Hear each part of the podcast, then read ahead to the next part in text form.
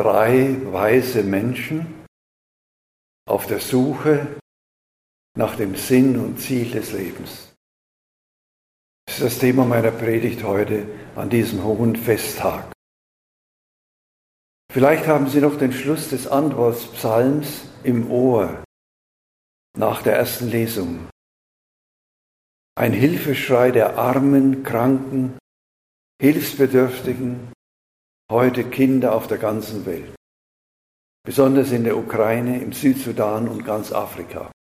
Die Sternsinger Aktion, die ja heute nicht mehr so öffentlich stattfinden kann wie immer, hat dieses Anliegen sich auf die Fahne geschrieben.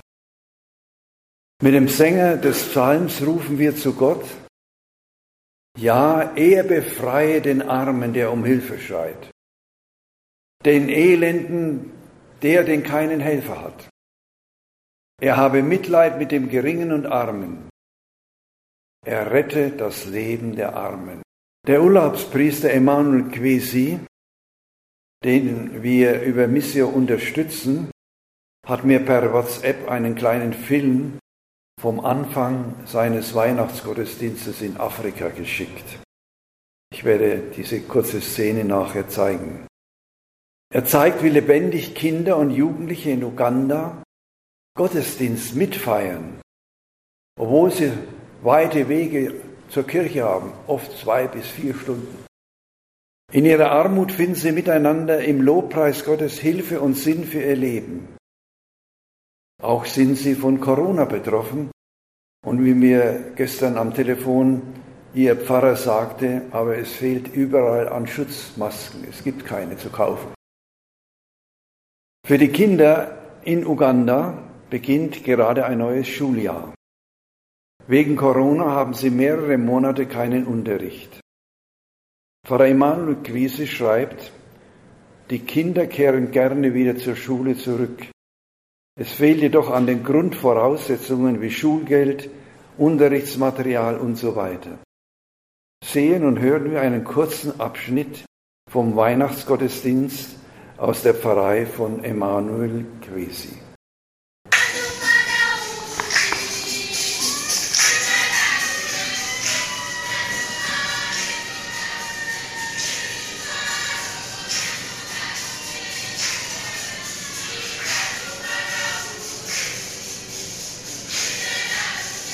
In ihrer Armut auf der Suche nach dem Sinn und Ziel des Lebens.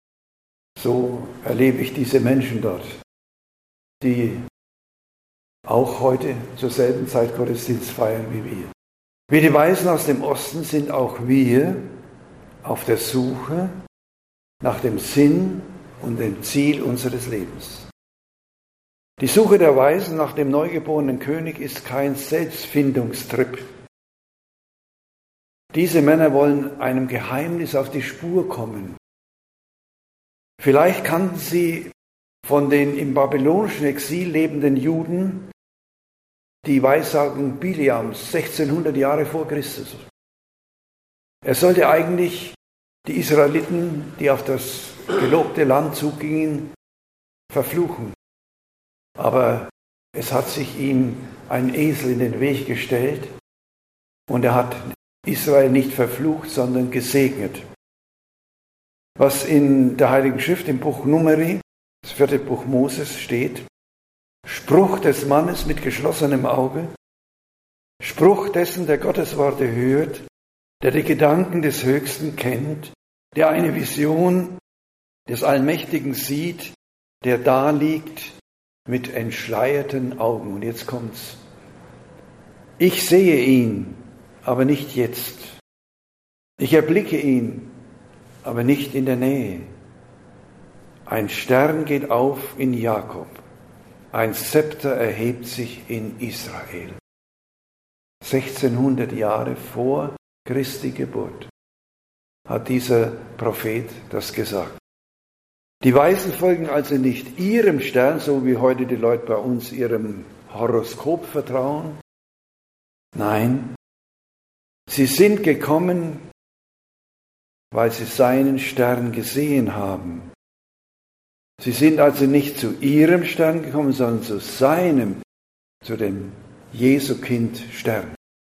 Freilich, zunächst suchen sie ihn in der Metropole, im Palast des Königs Herodes.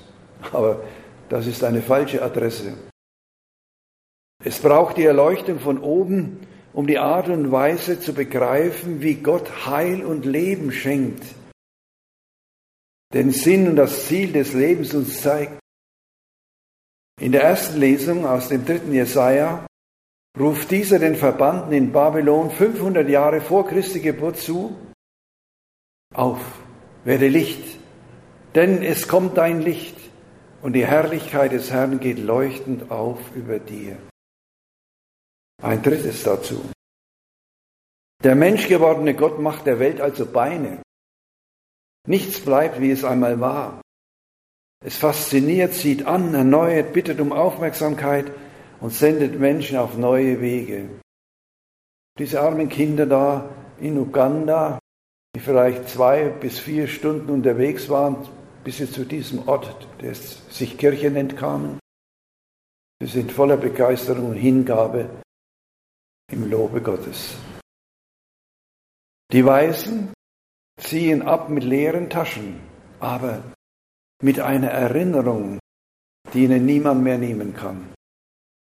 Sie gehen dorthin, wo sie hergekommen, wo ihr Platz im Leben ist, aber auf einem anderen Weg, nicht mehr über Jerusalem, über den Königspalast des Herodes, nicht mehr zu den klugen theologischen Antworten der Schriftgelehrten, die zwar genau Bescheid wissen, wo der Messias auf die Welt kommt, aber die nicht hingehen, die gar nicht daran denken, sich auf den Weg zu machen. Als die Weisen heimkehren, haben sie Christus hinter sich und in sich. Sie haben etwas gesehen, mit dem sie leben und sterben können. Sie sind Menschen, die aus fernen zu nahen geworden sind. Und ich denke, vielleicht ist es Ihnen auch so gegangen bei diesem kleinen Video. Die sind so fern von uns und trotzdem sind sie uns ganz nahe, weil sie an Jesus Christus glauben, ihren Erlöser und Heiland, weil sie auf ihn getauft sind. Es ist ihnen aufgegangen, das Mysterium ihrer Berufung, das Geheimnis des sich in Jesus offenbarenden Gottes, wie es Paulus in der zweiten Lesung den Ephesern gesagt hat. Dass nämlich auch die Heiden Miterben sind, zu demselben Leib gehören und an derselben Verheißung in Christus Jesus teilhaben durch das Evangelium. Als Nichtjuden kommen wir alle aus dem Heidentum. Was mit dem aus dem Heidentum kommenden Weisen geschah, sollte auch mit uns geschehen. Die Begegnung mit dem menschgewordenen Gott wurde zum Wendepunkt ihres Lebens. Und ich denke auch uns, die wir heute diesen Gottesdienst feiern, vielleicht an die Kinder schwarzer Hautfarbe in Uganda denken, die jetzt auch Gott loben und preisen. Das Christentum ist eine, eine Religion, die keine Unterschiede kennt auf der Welt. Alle gehören zu dem einen Leib, Jesus Christus. Und es ist doch eigenartig, dass wir auf einmal uns mit diesen Menschenkindern dort verbunden wissen. Bei mir kommt einmal in der Woche eine Studentin aus dem Senegal, schwarz, aber schön, die mir die Wohnung putzt und reinigt. Ist zurzeit daheim der Nähe von Dakar im Senegal. Verbringt sie ihren Urlaub. Ich hoffe, dass sie wieder kommt. Aber da habe ich auch so erlebt, es ist nicht entscheidend, welche Hautfarbe einer hat, sondern es ist entscheidend das Menschsein und das Wissen, dass wir dem einen Herrn und Gott gehören. Die Begegnung mit dem menschgewordenen Gott also wird zum Wendepunkt ihres Lebens. Muslime sagen nach ihrer Wallfahrt in Mekka, nicht kommen von Mekka zurück, sondern sie sagen, wir brechen aus Mekka auf für uns Christen heißt das, wir Christen brechen aus Bethlehem und Jerusalem auf in unser Leben, in unseren Alltag. Wir brechen auf aus dem unser Leben mitlebenden Sohn Gottes bis hinein in einen unschuldigen, gewaltsamen Tod. Wir brechen auf aus seinem in der Auferstehung von den Toten sich vollendenden Sieg über Sünde und Tod.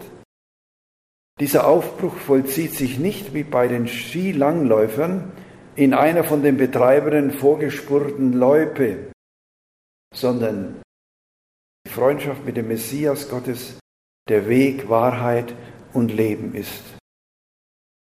Wir brechen auf, liebe jungen Mädchen, liebe Brüder und Schwestern, zu dem Ort, wo Gott uns hingestellt hat, als neue Menschen, denen das Geheimnis ihres Lebens aufgegangen ist.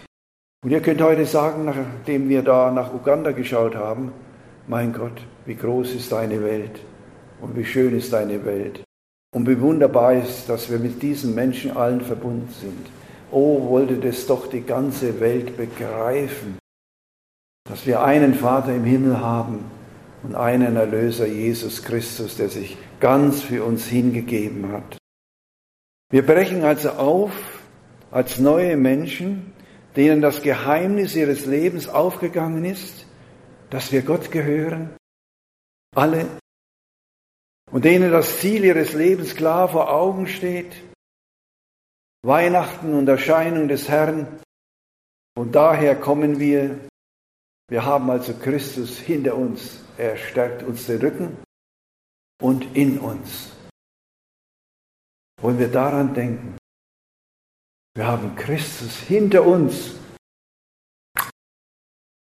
und in uns. Und das wird in der heiligen Messe wieder wahr.